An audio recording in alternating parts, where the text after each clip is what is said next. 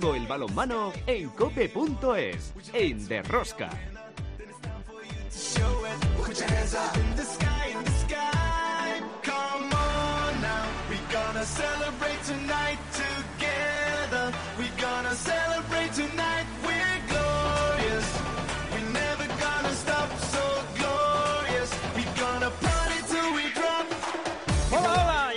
Otra semana más con todos vosotros. ¿Qué tal estáis todos? Amantes del balonmano, seguidores de Rosca. La Liga Sobal disputó dos jornadas y la lucha sigue siendo encarnizada tanto por los puestos de competiciones europeas como por evitar el descenso y la promoción, que no se lo olvida a nadie. En las 10 jornadas que restan en la liga puede pasar de todo y desde luego más de un equipo lo va a sufrir mucho. Una jornada que nos deja dos lesiones muy tristes como la de Aitor Ariño en el Fútbol Club Barcelona y Dani Dusebaev fuera de nuestras fronteras. Ambos tienen rotura de ligamento cruzado anterior en sus rodillas y serán baja de 6 a 9 meses. Unos valores en alza que se perderán los Juegos Olímpicos de Tokio. Una pena, pero volverán mucho más fuertes. En las competiciones europeas, en teoría, el Ademar de León tenía que disputar su partido octavo de final ida de la European League ante el Christianstad mañana martes y tienen cinco positivos. La EHF como siempre, ha decidido que el procedimiento si no se juega un partido de ida el martes es el siguiente. Si un equipo reporta casos positivos de coronavirus y el partido no se puede jugar, este emparejamiento se decidirá jugando ambos partidos, es decir, el primero y el segundo, como en un llamado juego doble antes del martes 30 de marzo, fecha en que los partidos de vuelta están programados. Los partidos se pueden jugar en dos días consecutivos a menos que ambos equipos acuerden tener un día de descanso entre ellos. Siguiendo el principio de causalidad, el derecho de local para ambos partidos será para el equipo que no tuvo los casos positivos de COVID. Manolo Cadenas me imagino que estará echando humo. Nuestras guerreras en el preolímpico de Giri han conseguido plaza para estar por tercera vez consecutiva en unos Juegos Olímpicos. Estarán en Tokio junto a los hispanos clasificados para Tokio femenino, Japón, Países Bajos, Francia, Brasil, Angola, Corea del Sur, Hungría, Suecia, Rusia, Montenegro, Noruega y España. Como cada semana, tenemos muchas cosas que contaros. Os recomiendo no os perdáis ni un solo minuto del programa. El balomano, a tope con la cope. ¡Empezamos! En el control de sonido Chechu Martínez, en la producción del programa Belén Díaz de Arce y al frente de toda esta maravillosa y generosa familia apasionada del mundo del balonmano, Luis Malvar. En Cope Valladolid, Juan Carlos Amor. Hola, Juan Carlos. ¿Qué tal a todos? Muy buenas. En Cope Logroño, La Chema. ¿Qué tal? ¿Cómo estamos? Y en Madrid, en los estudios centrales, Emilio Orgojo. Hola, Emilio. Hola, buenos días. Y nuestras chicas ya pueden acompañar a los chicos en Japón, eh, porque lo hicieron en su preolímpico, lo hicieron bien y menuda portería en esa segunda parte ante las argentinas. Estarán soñando con Darly Zobbi y con la inacabable Silvia Navarro, claro. Vamos, como siempre, a comenzar el análisis de la jornada. Si quieres conocer toda la actualidad del mundo del balonmano, descárgate de Rosca en cope.es.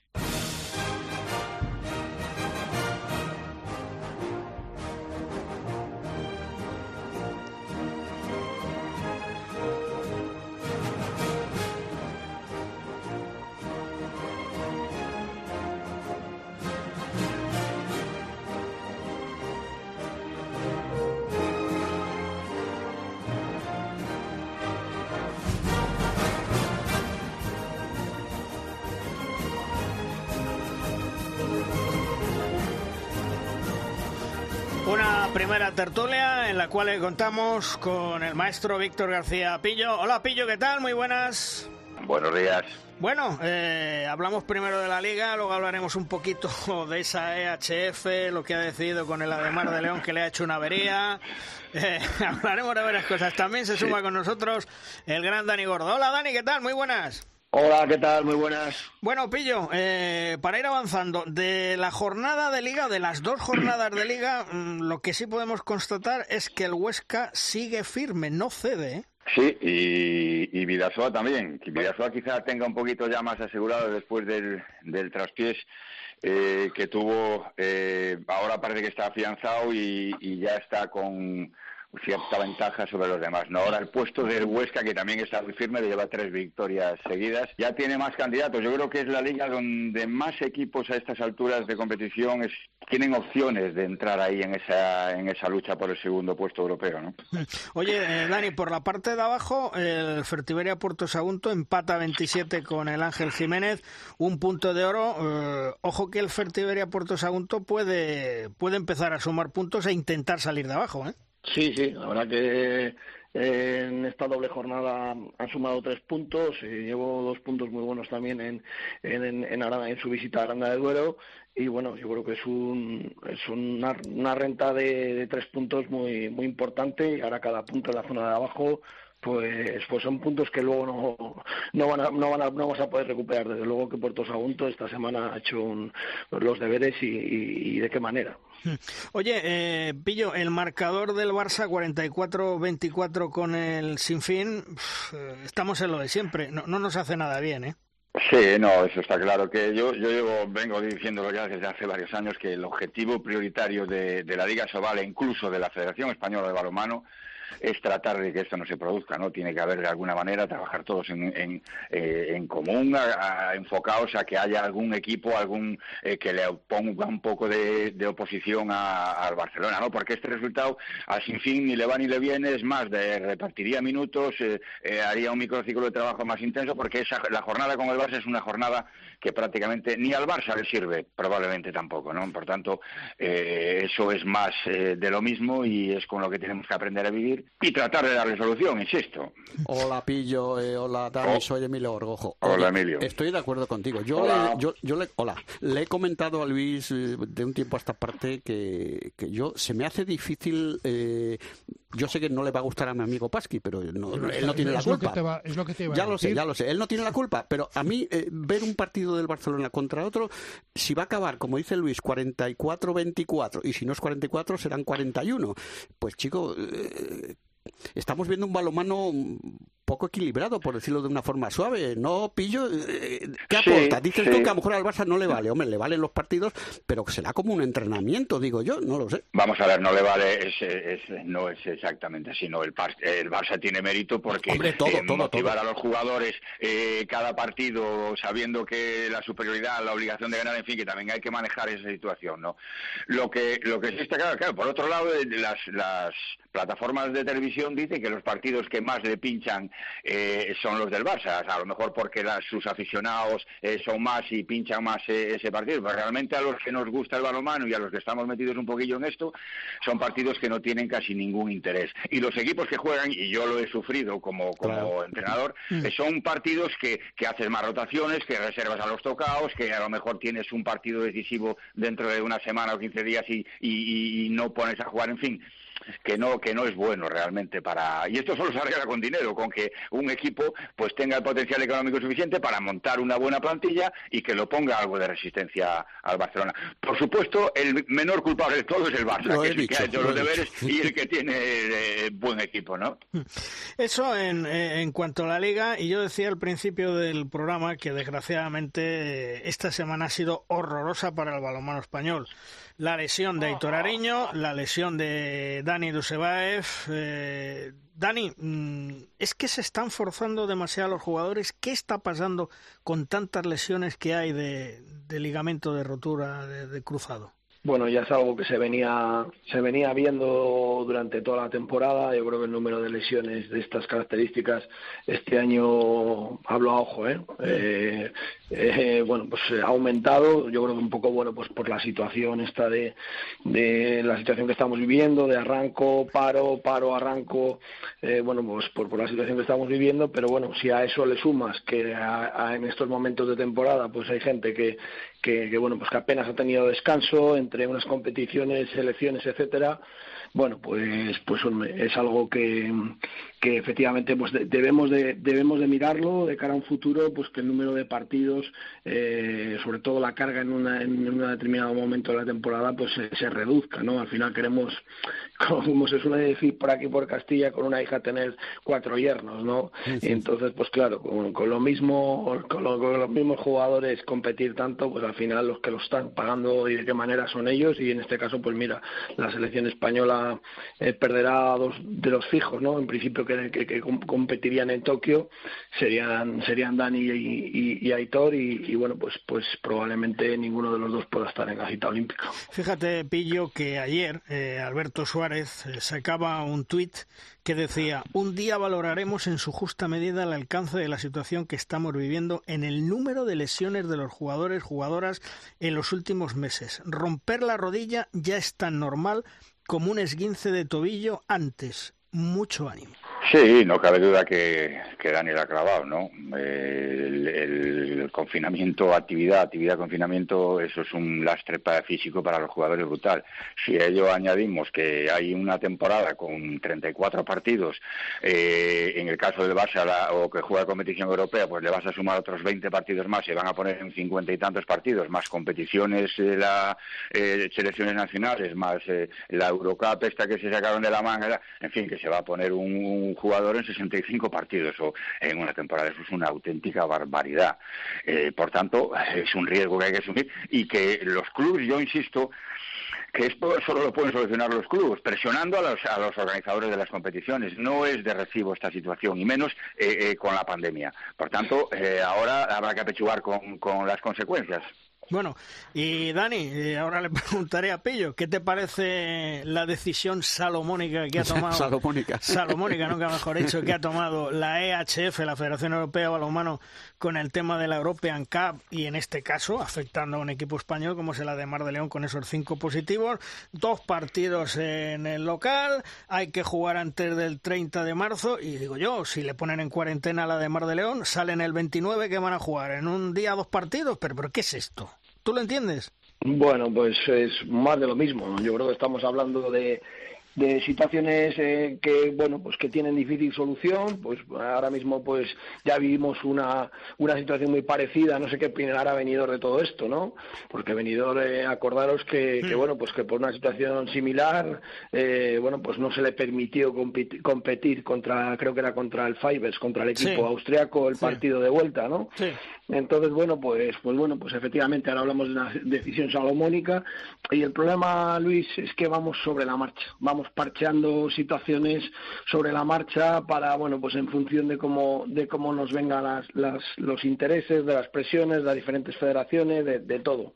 No hay una normativa en este sentido clara, pues bueno, pues porque la situación que vivimos es tan anómala que, que es difícil gestionarla incluso para, para, a nivel a nivel competitivo, ¿no? Pero bueno, en los casos, pues vamos a ver si es posible que, que, que, bueno pues que la Ademar en este caso pueda competir esos partidos porque bueno la temporada que está haciendo Ademar en Europa está siendo de quitarse el sombrero y yo creo que tiene ciertas posibilidades eh, para, para, para pasar a la siguiente ronda eh, con el equipo sueco. De todas formas, Dani, soy Emilio, mm, con las fechas que, ha, puesto, que ha puesto Luis, eh, es, es, casi, no diré que imposible, pero muy parecido a imposible, porque si salen de la cuarentena el 29 y el 30 es la fecha tope, como dice él, ¿Qué vas a jugar? ¿Dos partidos en 24 horas? Va a depender de lo que diga la Consejería de Salud de, Castilla y León. Y me imagino, Pillo, que nuestro amigo Manolo Cadenas estará que se sube por las paredes. Fumándose un puro. Pero eh, Manolo Cadenas y cualquier, persona que tenga un mínimo de raciocinio. Yo me van a declarar persona no grata en el HF, pero, pero no me voy a callar. Porque es que esto es, es, otra... Yo no entiendo esta obsesión por, por limitar eh, la poca cintura, la poca flexibilidad. Vamos a ver, el la, segunda eliminatoria se tiene que jugar el 30 de marzo. Al, León le va, a ser, va a ser difícil que le, que le dé tiempo si la cuarentena se aplica en estricto. ¿Por qué, eh, si hasta el 13 de abril no se juegan los cuartos de final, por qué no se amplía el plazo, no se, no se tiene un poco de cintura y, y se gana? Yo creo que la IHF está vulnerando el principio básico del deporte, que es que los resultados deben producirse en la cancha. Y los organizadores de las competiciones deben poner el máximo de esfuerzo porque eso se produzca. Si hasta el 13 de abril no se juegan los cuartos, ¿por qué se limita a jugar el 30 de marzo la, el segundo partido? Es inexplicable. Hoy en día coger vuelos es mucho más fácil que antes, hay, hay flexibilidad tanto los árbitros.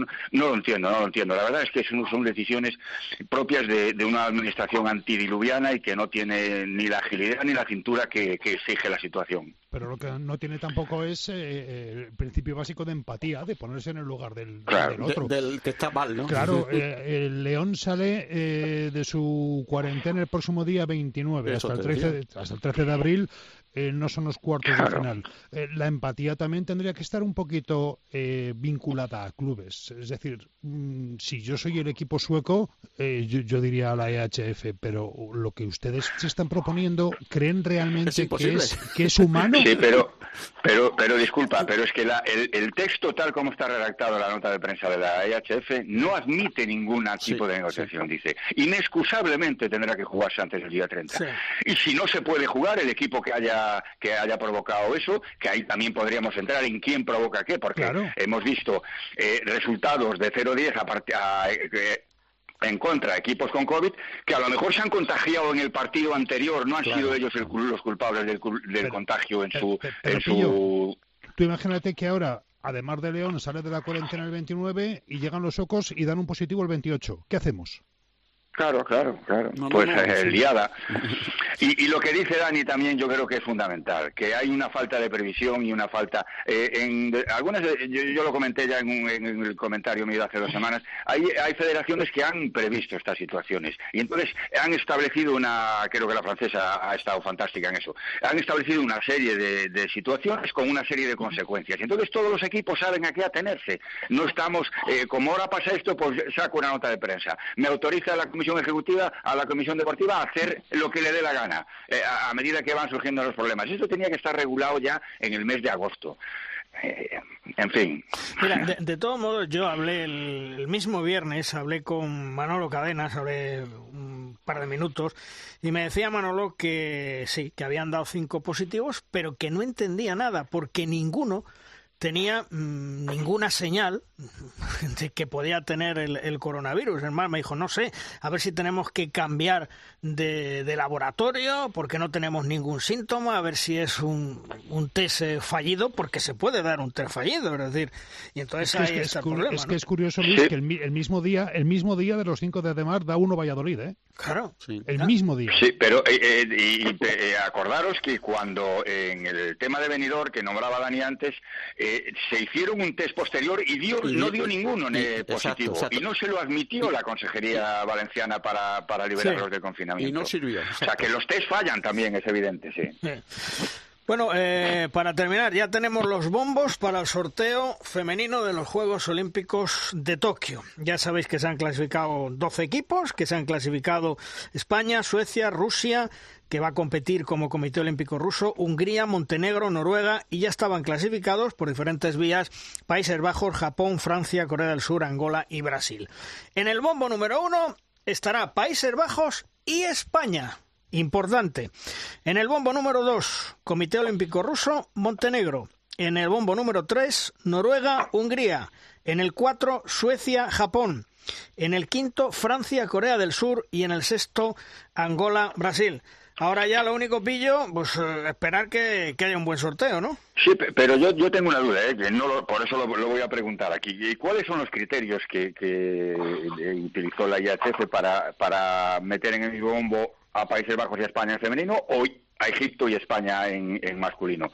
Eh, no sé muy bien exactamente cuál es el criterio, porque en masculino yo creo que salimos bastante perjudicados, porque Egipto, bueno, eh, siempre sería mejor que no estuviéramos eh, en el mismo bombo con un país más potente, Alemania, Francia.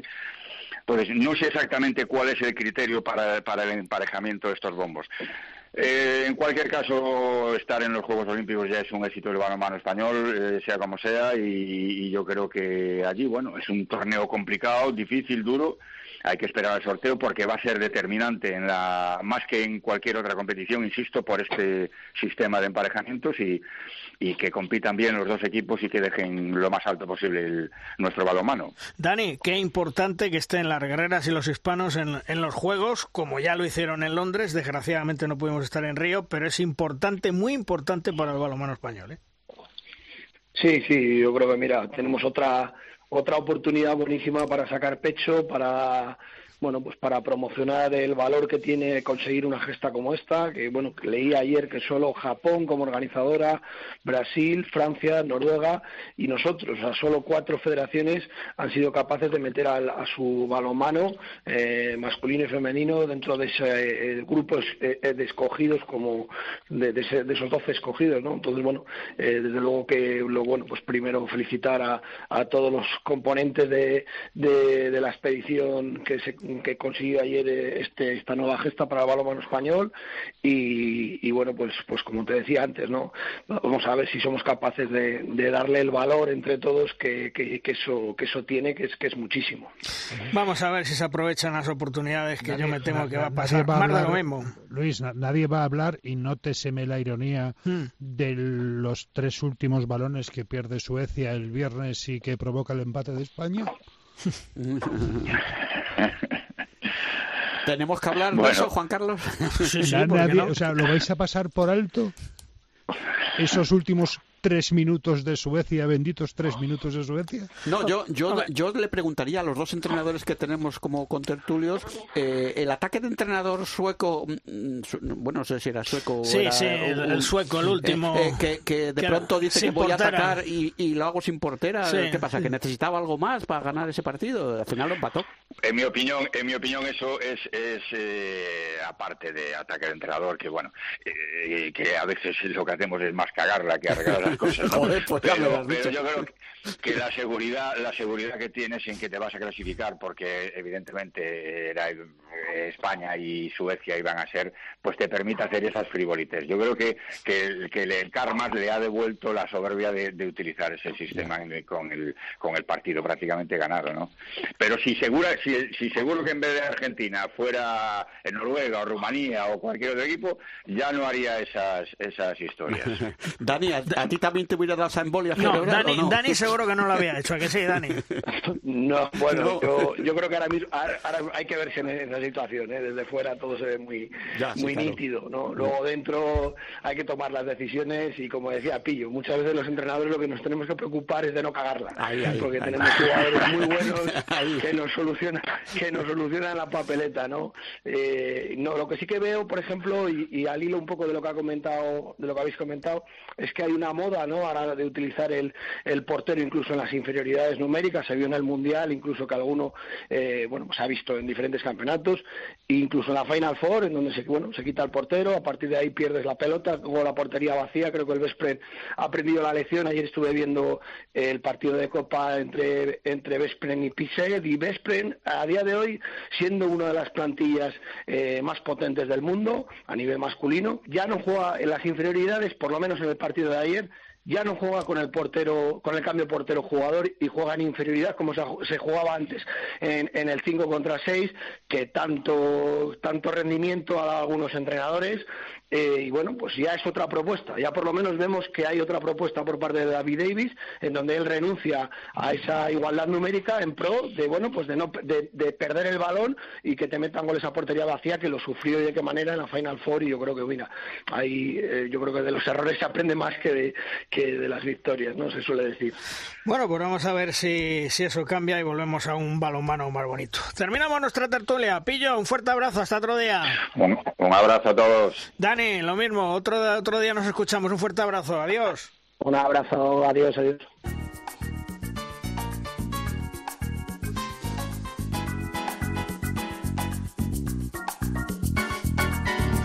La firma invitada de Rosca nos llega esta semana de la mano de nuestro compañero, gran amigo Fernando Urra, conocedor como nadie del mundo del balonmano y sus entresijos. Sabe poner el dedo en la llaga de la actualidad y nos hace pensar y reflexionar sobre qué rodea nuestro deporte. Sepamos de qué nos habla esta semana Fernando. Muy buenas, gente del de Rosca.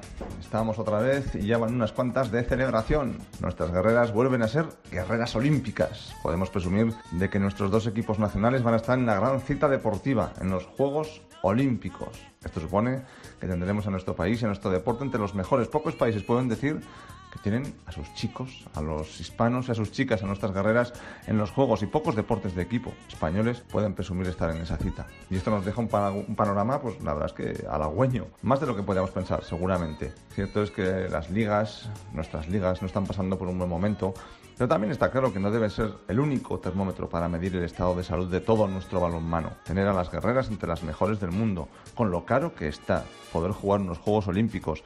Y a los hispanos, también allí en Tokio, esto habla muy bien de muchas cosas que se hacen en nuestro deporte o quizás sea más exacto decir que se vienen haciendo en nuestro deporte, porque este es el fruto del trabajo de cuatro años de trayecto clasificatorio. De hecho, nuestras guerreras seguramente no han sido capaces de alcanzar su mejor nivel o por lo menos uno como el que mostraron en el europeo en el que quedaron subcampeonas. Pero aquel segundo puesto ha permitido contar ahora con un preolímpico local y beneficioso. Sin duda, lo ideal sería tener una liga Sobal como tuvimos en su momento y una división de femenina más potente. Pero también es una realidad que hay mucha gente trabajando muy bien en este balonmano nuestro para tener a tantos jugadores y a tantas jugadoras de calidad internacional. Por ello, seguramente será el día de acordarnos de los técnicos y técnicas que están trabajando desde hace años en un montón de escuelas de base para que podamos disfrutar hoy, tantos años después, de Silvia Navarro, de Carmen Martín, de Nerea Pena, de Ainhoa Hernández. Su labor, la de esos técnicos y técnicas, es fundamental para poder celebrar hoy esta clasificación para los Juegos de Tokio. Ahora ya es el momento de preparar y también, ¿por qué no?, de disfrutar, de recuperar alguna carrera decisiva que tenemos lesionada y, por supuesto, esperar lo mejor de nuestro equipo en Tokio. Es el momento de la ilusión. Hasta la próxima, gente del de Rosca.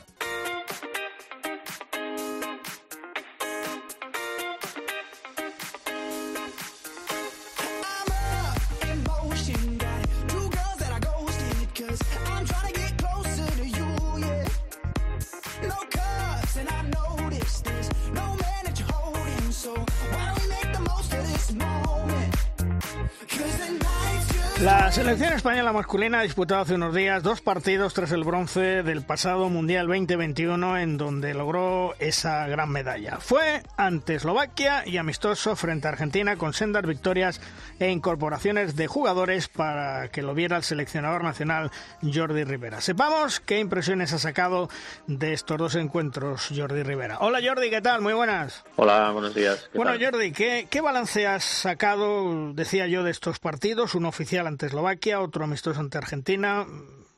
¿Resultado positivo? ¿Lo que tú esperabas? ¿Se ha quedado algo en el tintero? Bien, bueno, siempre que de alguna manera la situación en la que estamos nos permite reunir eh, una semana de trabajo con la selección, pues es positivo. Eh, siempre hemos intentado que en, que en las semanas internacionales pues incorporar siempre algún jugador nuevo y viendo otros jugadores de los que habitualmente muchos de ellos pues participan en las competiciones en el mes de en el mes de enero y bueno la verdad es que fue una semana interesante donde bueno se pudo entrenar pudimos jugar dos partidos y bueno la verdad es que fue una una semana interesante.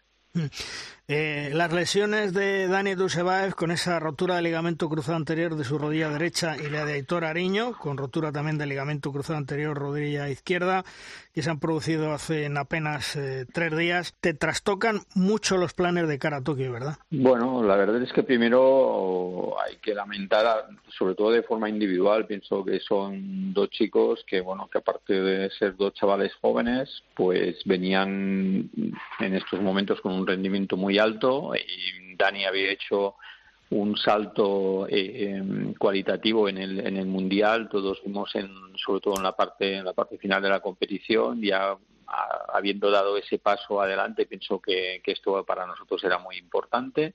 Y luego Aitor igualmente en los dos últimos años año y medio pues eh, la verdad es que había había mejorado mucho el rendimiento en, en el club en el Barça y también en, en la aportación a la selección. Además que siempre es un jugador que da más posibilidades porque no solamente juega de extremo, sino que puede jugar de avanzado.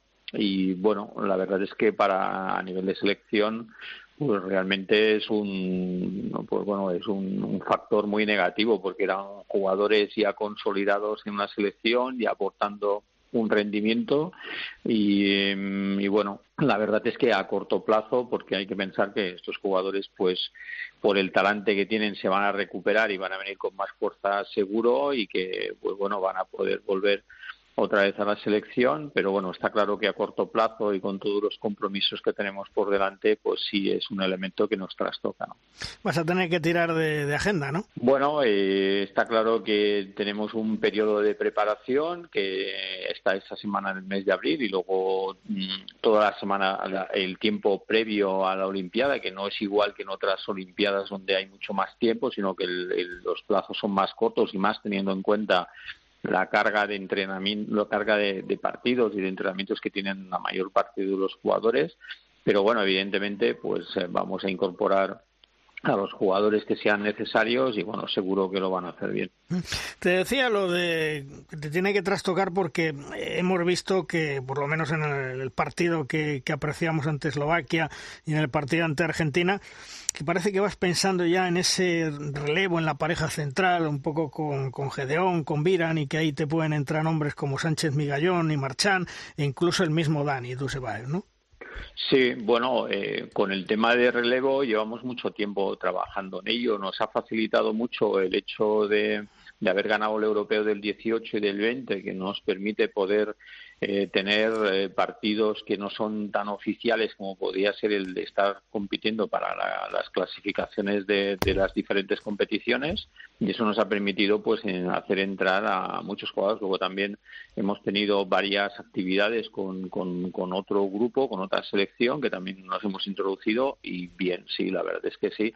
Estamos buscando esos sustitutos. Eh, por los jugadores que me has dicho pues bueno Ángel perdón Miguel mm. Migallón estuvo muy bien en, el, en, esta, en esta actividad que tuvimos ahora, sobre todo pensando a largo plazo en esa actividad, en ese, en ese eh, rendimiento que tenemos en, los terceros, tanto en la defensa 6-0 como en la defensa 5-1, lo hizo bastante bien, lo está haciendo muy bien eh, en su club y yo pienso que los objetivos que nos habíamos planteado para, para esta fase de entrenamiento del mes de marzo, pues yo pienso que se cumplieron.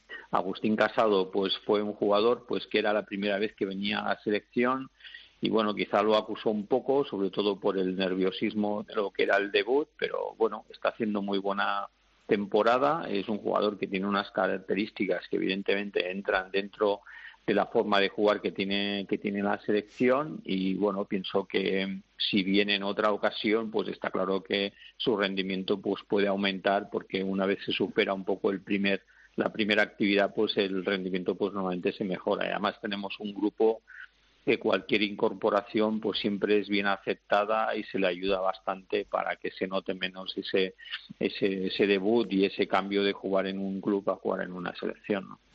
En el puesto de central, tras la marcha de Raúl Entre Ríos a final de temporada y posiblemente Dani Sarmiento, lo tenemos más complicado, te lo digo, bueno, porque has incorporado a Tarrafeta y otras posibilidades, pero ¿lo tienes claro o hay que seguir buscando? Bueno, está claro que la sustitución, sustituir a jugadores como los que estamos hablando eh, es complicado de forma inmediata, porque mm, hay que pensar que hablamos de jugadores que atesoran ya una experiencia, aparte del nivel que aportan. Entonces, cualquier jugador que, que entre necesitará cubrir esa experiencia para que al final puedan tener el mismo rendimiento. Pero bueno, yo confío y espero que con toda la gente que ha ido pasando y con los relevos que hemos ido aportando, pues yo mm, pienso que bueno que, el futuro pues puede ser un futuro bueno, ¿no? Hay que pensar que por ejemplo Dani que entró en la selección pues siendo muy joven hace casi me parece unos tres años o así pues bueno, la, aportación que tenía él o el rol que tenía en la selección era uno.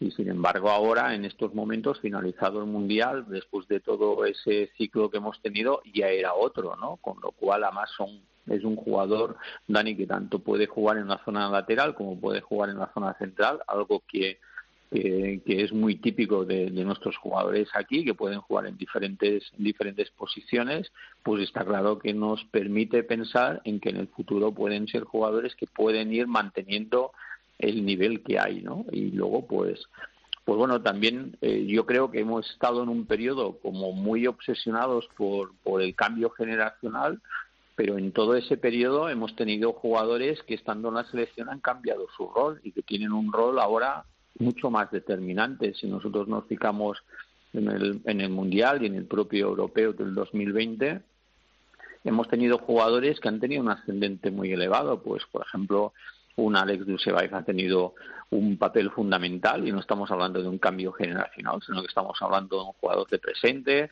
eh, estamos hablando de, de, Maqueda, estamos hablando de este propio Dani Dusevaev, eh, estamos hablando de un Marchand que apareció en el Mundial, de una Ley, de un Ferran Solé, de un Aitor, de un Ángel Fernández.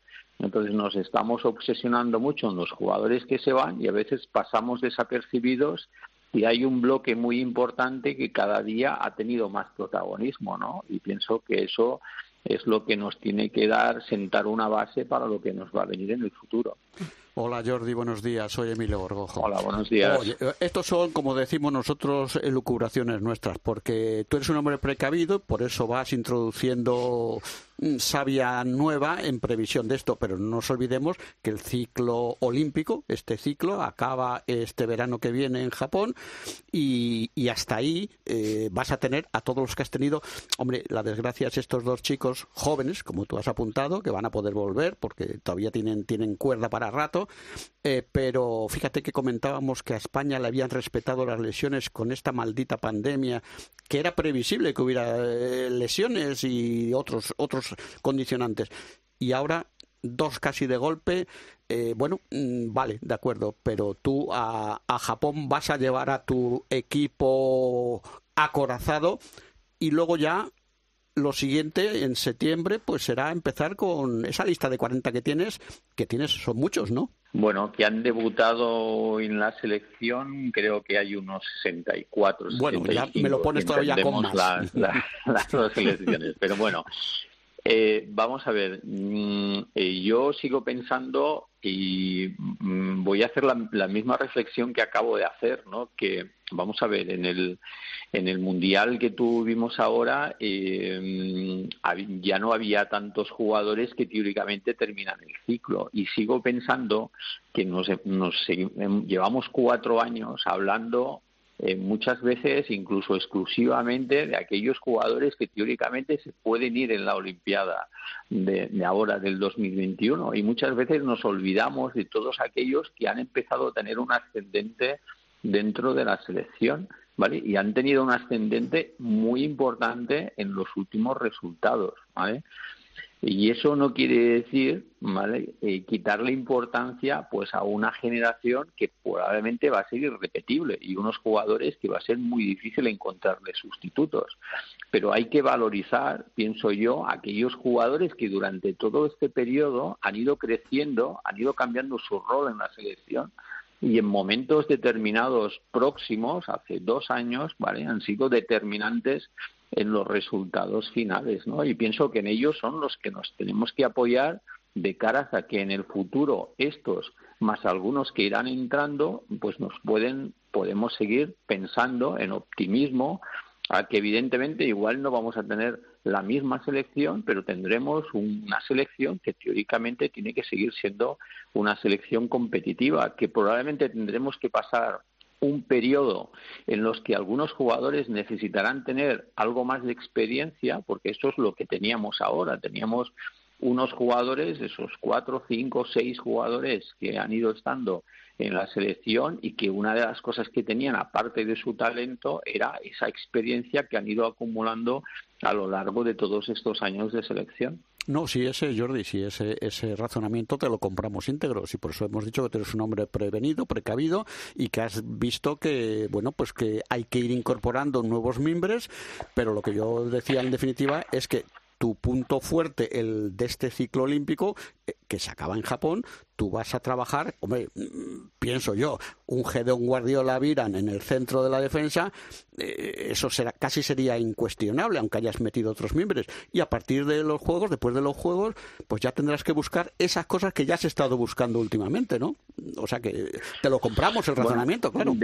sí, de entrada hay que pensar que eh, nosotros tenemos un, pequeño problema, un pequeño grande problema, y es que nosotros, mm, supongo que, que ese evidente que a lo largo de todas las competiciones los 16 jugadores juegan y participan en una gran medida. Prácticamente cuando terminan las competiciones nos fijamos en, los tiempos que han jugado todos los jugadores y todos juegan. Y que cuando llegamos al final de la competición, la, gente, el equipo, podía jugar incluso algún partido más porque llegamos en perfectas condiciones, salvo que haya podido haber alguna lesión en medio de ellas. ¿Qué pasa? Que en la Olimpiada solamente van 14. Entonces, para nosotros ese es un problema.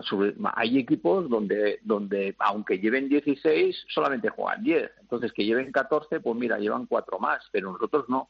Entonces, ese es un hándicap importante, ¿vale? Y, hay que tener en cuenta que delante de nosotros tenemos ocho partidos ¿vale? en una Olimpiada, ¿vale? Con teóricamente la ambición que tenemos, el hecho del objetivo que nos podemos plantear y tal. Entonces, la selección de los jugadores, de esos 14 jugadores, evidentemente eh, necesitamos realmente un estudio para saber pues quiénes son los que tienen que estar, cuáles son los que nos pueden dar un mayor rendimiento y también los que van a poder aguantar esos ocho partidos a lo largo de la Olimpiada. Jordi, eh, el regreso de Eduardo Gurbindo mm, es una buena noticia para el equipo porque si no entiendo yo mal, Gurbi te aporta muchas cosas, ¿no? Bien, eh, está claro que a nivel individual es una excelente noticia. Eh, la verdad es que eh, es un jugador que, bueno, además hemos ido hablando a lo largo de todo este periodo. Ha pasado momentos muy, muy complicados con el tema de la lesión y ha recuperado un poco esa alegría que él, que él tenía, ¿no? De, volver otra vez a estar en la pista y luego el regreso a la selección, ¿no? estuvo esta semana, la verdad es que trabajó muy bien, como es normal eh, aún necesita un tiempo para recuperar ese nivel que tenía pues cuando cuando tuvo cuando tuvo la lesión porque no es fácil recuperar casi más de un año y pico en la que no no has podido competir pero es un jugador que siempre aporta un montón a nivel defensivo a nivel ofensivo se adapta a diferentes formas de jugar es un jugador súper inteligente yo pienso que es una excelente noticia para, para él especialmente y, los, y también para nosotros.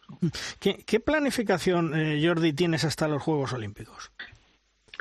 Sí, bien. Nosotros ahora tenemos la semana de abril, que en teoría tendríamos que jugar, y digo en teoría porque dadas las circunstancias que estamos, siempre tenemos que hablar de teoría, ¿vale? Eh, tenemos dos partidos, uno con Eslovaquia y otro con Hungría, aquí en, España, eh, que pertenecen a esto de la EH Cup. Mm.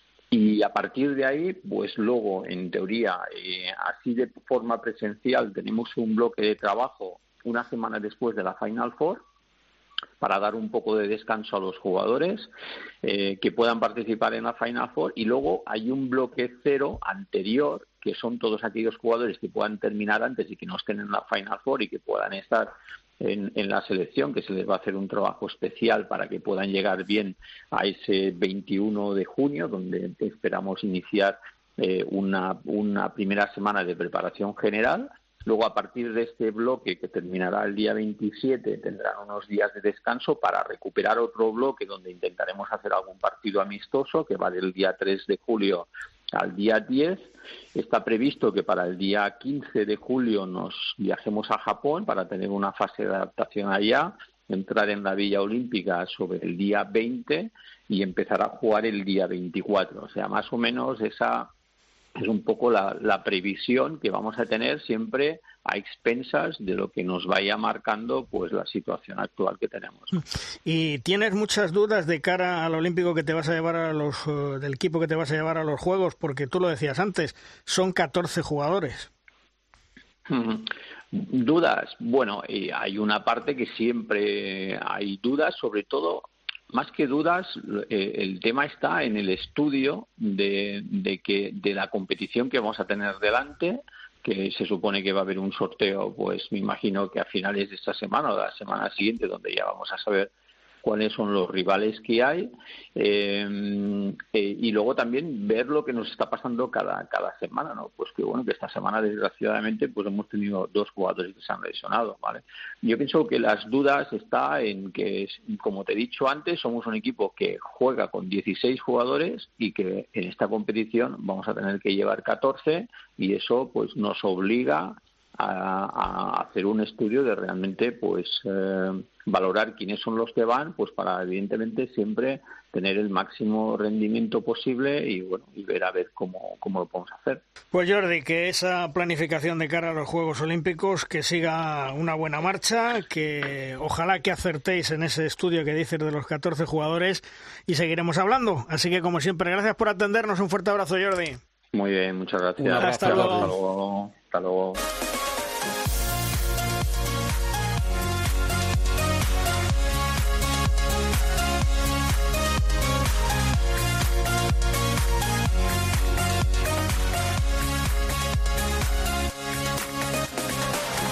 Uno de nuestros grandes campeones del mundo en el 2005, que ha militado en grandes equipos, tanto dentro como fuera de España, hace meses que cambió las zapatillas por los banquillos. Chema Rodríguez entrena al Benfica en Portugal y co-dirige a la selección de Hungría. Dos retos muy importantes y que está manejando Chema con grandes resultados. Hasta Lisboa nos vamos para charlar con el gran Chema Rodríguez. Hola Chema, ¿qué tal? Muy buenas. Hola, buenos días Luis. Bueno, con el Benfica las cosas eh, marchan como tú deseas, eh, aunque lo cierto es que complicado ante Oporto y Sporting, porque creo que vais terceros en la liga, ¿no? Sí, sí, sí, bueno, pero, pero de momento van, van bien, ¿no? Eh, vamos terceros con los mismos puntos que, que Sporting eh, y bueno, y en principio Oporto, que es un poco el, equipo a batir, ¿no? Solo hemos perdido un partido que ha sido en Oporto contra el Oporto. Así que de, momento estamos contentos, ¿no? Oye, lo que está consiguiendo el balonmano portugués es un milagro con todo el mundo volcán el fútbol en Portugal, lo mismo que en España, me imagino. Sí, está claro, ¿no? Está claro que, está claro que Portugal es un, un país donde, donde el deporte rey es el fútbol, ¿no? Yo creo que que igual incluso más que, en España, ¿no? Y, la verdad que lo que están consiguiendo con, con el balonmano es, es extraordinario, ¿no? Trabajan muy bien con, con la gente joven, eh, tiene, hay muchos jugadores con muchísimo talento aquí en, en Portugal y, sobre todo que han encontrado ahora mismo una, una cantidad de jugadores de, de la misma edad, ¿no? Que, que hace que Portugal sea, sea una selección muy fuerte y, en el futuro muchísimo más. ¿no? Porque, eh, ¿cómo se ha vivido en Portugal, Chema, el, éxito de la clasificación por primera vez en la historia en unos Juegos Olímpicos? Eh, y me imagino que en el otro lado, la manera trágica de la muerte de, Quintana ha sido la noche y el día para el balonmano portugués, ¿no? Sí, eh, ha sido como tú dices, ¿no? La noche y el día, ¿no? aquí el, golpe fue muy duro, lo, lo que le ha pasado a, Alfredo Quintana, ¿no? Eh, nadie se lo esperaba, ha sido algo muy duro, pero, pero bueno, eh, han conseguido salir adelante en una, situación muy complicada. Eh, el Oporto ha empezado ya a jugar otra vez eh, y bueno, y la selección con, la falta de Alfredo, pues la gente estaba, estaba muy fastidiada, ¿no? Por, por decirlo de una manera un poquito un poquito suave, ¿no? Entonces, bueno, han conseguido sacarlo adelante eh, en un momento muy muy duro para el balonmano aquí en, en Portugal y, y, en especial para, para la selección, ¿no? Que, que Alfredo era una persona muy muy importante y muy querida para ellos. Oye, ¿en Portugal le han dado eh, el suficiente mérito a esa clasificación que te decía yo por primera vez para unos Juegos Olímpicos o, pasa a nivel de medios de comunicación lo mismo que en España? Chema, que tú lo conoces perfectamente. ¿Qué es flor de un día y se acabó? Bueno, es verdad que, aquí la selección de, de balonmano sí que está teniendo repercusión, ¿no? Porque está haciendo las cosas muy bien, porque en los últimos campeonatos lo está haciendo muy bien y con esta clasificación para las Olimpiadas está teniendo mucho mucha repercusión, ¿no? Pero, pero bueno, tú sabes que, al final cuando pasan las cosas siempre todo el mundo se, se apunta al carro o solo en, en, todos los sitios. Ahora hay que ver un poco eh, cuando vaya pasando el tiempo cómo, cómo se va situando el balomano dentro dentro de la prensa, ¿no? Pero bueno, sí que sí que sí que se, se, está tratando bien aquí, yo creo. Yo creo que los periódicos sí que están haciéndose eco de, sobre todo de lo que está consiguiendo la selección de Portugal. Y yo creo que en el futuro con los Juegos Olímpicos y, todo esto más todavía, ¿no? Porque, porque bueno, que una selección como es la de eh, de balonmano esté en los Juegos Olímpicos es muy importante para Portugal. Hola Chema, buenos días. Soy Emilio Gorgojo. Oye, el palentino de la escuela de Valladolid, fíjate, de casi nada, es que hay que decir lo de, lo de Palencia, porque es que los de Valladolid se creen que tú eres de Palencia, ¿no? Pues eres de Palencia. Y lo, está diciendo uno de León. Ahí, correcto, bien, bien, bien matizado. Oye, Chema, eh, ha sido... todos de Castilla, ahí estamos todos. Eh, lo que te quería decir, ha sido un salto importante. Tú estabas más por el balonmano este recio que digo yo, del este de Europa, eh, Hungría, similares y tal, y venir a Portugal, yo creo que es casi como medio volver a casa porque eh, a mí, es mi teoría particular, Portugal practica un balonmano táctico muy parecido, iba a decir la escuela española, no, no tampoco será eso, tendrá sus peculiaridades, pero yo creo que la forma de jugar el balonmano a ti te llena mejor ahí en Portugal que a lo mejor en Hungría, ¿eh? Bueno, eh, por suerte en los dos sitios hay un poco la misma escuela, ¿no? Eh, por suerte en Hungría eh, con Pastor, con Davis, con Ortega o con Carlos cuando han estado allí, eh, están haciendo que los dos equipos más importantes de Hungría, tanto Seret como Vespen, jueguen este estilo, con lo cual para la, selección húngara también es bueno porque también intentamos jugar ese, ese estilo de juego, por decirlo así. Y aquí en, Portugal está claro que hay, que una afición clara por, por el estilo español, ¿no? Estamos muy cerca, ellos siempre hablan muy bien de los de los entrenadores españoles, de lo, de lo que consiguen y, todas estas cosas y, y, sí que es un poco el espejo que, que están mirando para, para aquí, para Portugal, ¿no? Pero, pero bueno, yo creo que ellos tienen su estilo propio y, están trabajando muy bien. Y lo que le contestabas a Luis Malvar antes de que si le habían hecho eco a la clasificación olímpica de Portugal, yo creo que sí, porque oye, la primera vez eso marca mucho, Chema. No, sí, sí, vamos a ver, ha tenido muchísimo eco, ha sido en todos los, eh, todos los periódicos principales de, de aquí de Portugal en primera plana, o sea, la, la, repercusión que ha tenido en el momento está claro que, es grande, ¿no? Es un poco ahora eh, ver en el futuro, ¿no? En los siguientes pasos, ¿no? A ver cómo, cómo sigue, por decirlo así, ¿no? Pero está claro que en el momento ha tenido muchísima repercusión, ¿no? Y eh, Portugal en cuestión de equipos tampoco yo creo que tiene muchos equipos que vayan a las Olimpiadas y, que uno como el, como el balonmano vaya es, muy importante para ellos. Oye, y nos contabas tiempo atrás que allí en Hungría el tema del virus eh, había complicado muchísimo las cosas. Cuéntanos ahí en Portugal cómo está sucediendo, lo vemos por proximidad, pero tú dentro de, de un equipo portugués, ¿cómo lo estás viendo? Bueno, pues eh, hemos tenido épocas, ¿no? Eh, al, principio cuando llegué en verano las cosas estaban eh, bastante bien, pero luego poco a poco con el tiempo la verdad que se ha ido, se ha ido complicando muchísimo. Y, y, bueno, hemos tenido una época bastante mala, llevamos bastante tiempo confinados, eh, pero bueno, ahora por suerte ha bajado muchísimo y, están otra vez eh, volviendo a, reabrir un poco, muy poquito a poco. Pero, pero bueno, los chicos empiezan a ir al colegio otra vez y, van a empezar a abrir un poco las tiendas y, todas estas cosas. Ah, yo creo que poco a poco vamos, vamos mejorando, ¿no? Y en cuestión del deporte, eh, yo creo que también nos han hecho bastante bien las cosas. Siempre se ha tenido muchísimo cuidado de de bueno pues de estar controlados todos los jugadores para que hubiera el, menor riesgo posible y en ese sentido eh, pues yo creo que se han hecho bien las cosas. Chema, eh, sí, eh, Juan Carlos, déjale a Juan Carlos que es, primo suyo. Venga. Sí, ¿qué tal, Chema, desde Valladolid? ¿Cómo estás? ¿Cómo estás? Oye, una, una cosa. el asqueroso este del Nacho González está a punto de subir a Burgos a la, a, la Soval. ¿Cuándo te vas a mojar y vamos a ver también al Balopal en, la Soval, tío? Bueno, yo espero que cuanto antes, ¿no? Yo creo que cuanto antes, ¿no? Yo creo que, que están trabajando muy bien, llevan muchos años trabajando muy bien.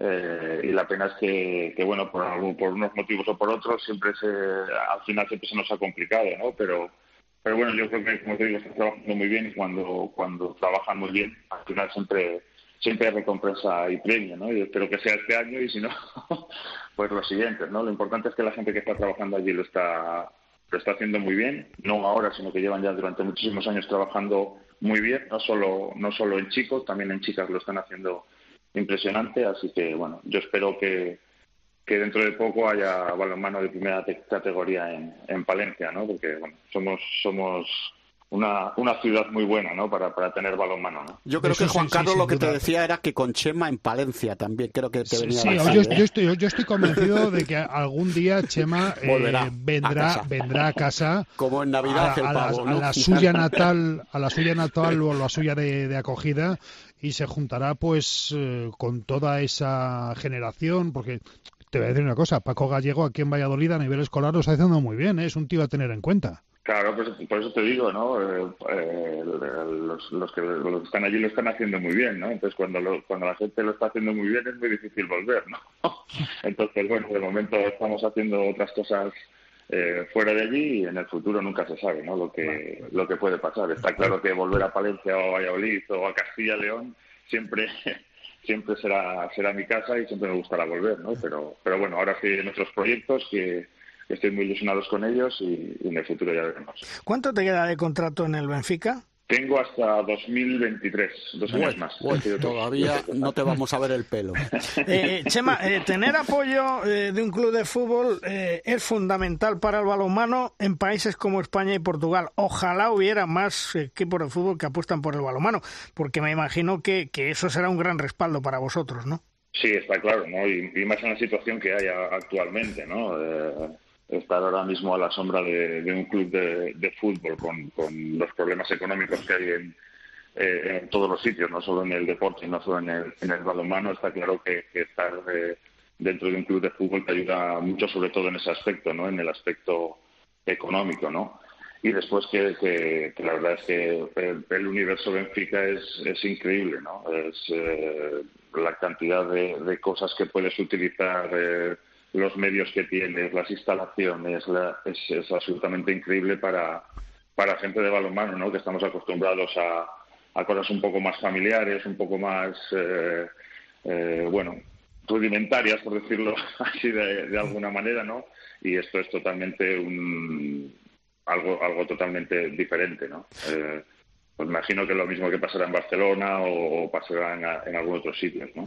Eh, aunque no lo has podido vivir pero por la pandemia, pero mm, ¿existe mucha afición en Portugal al balonmano que te hayan podido contar? Sí, sí que la hay, o sea, está claro que sí que, sí que la hay. Como dices tú, no la he podido vivir eh, todavía, ¿no? Pero, pero sí que la hay. Lo que pasa es que, volvemos a lo mismo, ¿no? lo que hablan mucho es que es una, una afición... Eh, eh, de fútbol, ¿no? Muchos de los, de muchos de los eh, eh, equipos que de balonmano pertenecen a, equipos de fútbol, ¿no? El Sporting, Oporto, nosotros, Boavista. hay, hay muchísimos equipos de balonmano que son pertenecen a equipos de, de fútbol, entonces, bueno, pues esa misma afición de fútbol es la que luego viene a las modalidades, en este caso, a, balonmano o baloncesto, tal, a, a ver el, el balonmano, ¿no? Pero, pero bueno, yo creo que sí que hay un aficionado claro de, de balonmano que, sí que sí que lo hay, ¿no? Y es el que el que más o menos aquí están acostumbrados. Hay mucha mucha gente que ahora, no pudiendo venir, se acerca por allí a darnos ánimos, total, ¿no? Y son son gente que lleva mucho tiempo en balonmano, en este caso en Benfica, y, está claro, ¿no? Es, es una pena que, que, todavía no hayamos podido tener aficionados, pero bueno, esperemos que esta pandemia poco a poco vaya pasando y dentro de poco podamos tener aficionados en, todos los campos. Lo de las secciones de fútbol es evidente, solo tienes que acordarte tú cuando estabas en el Atlético el apoyo que había allí en Vista Alegre con el frente, con toda aquella gente. Oye, aunque no entendieran ni papa de balonmano, que probablemente no entendían mucho, pero el ruido que armaban era importante, claro. Sí, sí, vamos a ver, en cuestión de, de, afición está claro que, es así, ¿no? Lo pasaba, como dices tú, en, en Vista Alegre con el Atlético Madrid, ¿no? Cuando venía eh, la gente del Atlético del Frente tal, el, ambiente que se creaba allí dentro de Vista Alegre eh, era, era tremendo, ¿no? Y, yo creo que lo bonito lo bonito es siempre ver los pabellones llenos, ¿no? Eh, y, bueno, lo, lo, bonito es que alguien de fútbol que a lo mejor, como dices tú, no entiende de balonmano o tal, venga al pabellón y se enganche, ¿no? Viendo un partido de, de balonmano y la siguiente vez quiera venir porque porque le, le atrae y le gusta el balonmano, ¿no? Yo creo que somos un deporte muy atractivo de ver y, y que la gran mayoría que, va a ver un partido de balonmano luego se engancha y quiere seguir viniendo, ¿no? O por lo menos yo tengo esa idea de lo que nos pasaba a nosotros en Valladolid, ¿no? De que gente que no había visto nunca balonmano iba a ver al balonmano de Valladolid y, cuando salía de allí, de la atmósfera que había, del ambiente que había, ¿no? Luego quería seguir viniendo, ¿no? Y, yo creo que eso es lo, bueno y es lo que tenemos que, intentar hacer, ¿no? Que, que gente que a lo mejor no ha visto balonmano nunca lo vea y se enganche. Tu vivencia con la selección de Hungría me imagino que es positiva. Estás contento, aunque cuando se ve en los tiempos muertos, en la selección te hacen más caso a ti que a Gulias, ¿eh? Pero bueno, es que hay una, hay una diferencia, ¿no? No, bueno, sí, sí, claro. Gulias es el, primer entrenador. Lo que pasa es que, bueno, en el apartado táctico, eh, pues eh, a lo mejor eh, soy yo el que más estoy estoy trabajando y bueno, pues en los tiempos muertos por no, por, por no estar eh, muchas veces no, no solo Gullas, sino que Laszlo también está allí y yo pues por intentar que solo hable uno y no hablar los tres, que muchas veces la información se pues se va un poco por el limbo, ¿no? Pues pues intentamos hacer que, que en los tiempos muertos fuera yo el, el que hablara, ¿no? Pero bueno, se ha podido ver en otros tiempos muertos que, que no he hablado yo, ya he hablado Gullas, en otros que ha hablado Laszlo, por suerte tenemos una relación muy buena de los tres y, los tres eh, trabajamos muy bien. Para terminar, Chema, eh, ¿preocupa la celebración del europeo en, en Hungría? Porque es el próximo mes de enero, con todo esto de la pandemia, con el tema del público, o, son optimistas pensando en lo que puede pasar? Eh, bueno, la verdad es que son, son optimistas, ¿no? al final son optimistas con, sobre todo con el tema de la vacunación y, y todo esto y esperen que, que pues, de aquí a siete, ocho meses eh, todo esté, esté mucho mejor, ¿no? Encima han preparado muy, muy bien el europeo para que sea eh, algo a nivel eh, de país, a nivel de, de, bueno, no solo de balonmano, sino con restaurantes, ocio y, entretenimiento y muchas, muchas más cosas y, y bueno, ellos están optimistas de que, de que todo va, va a salir bien, ¿no? De que todavía queda muchísimo tiempo y que esperemos que en este tiempo, ya te digo, sobre todo con el tema de la vacunación y tal, pues, pues todo vaya a, mejor, ¿no? Eh, pero, pero bueno, eh, están también abiertos, yo creo que a todas las situaciones, ¿no? De que, que, puedan pasar.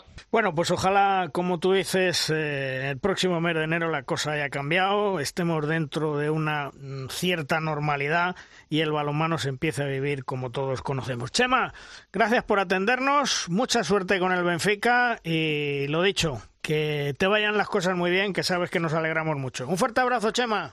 Muchas gracias, un abrazo a todos. Un abrazo para Hasta luego.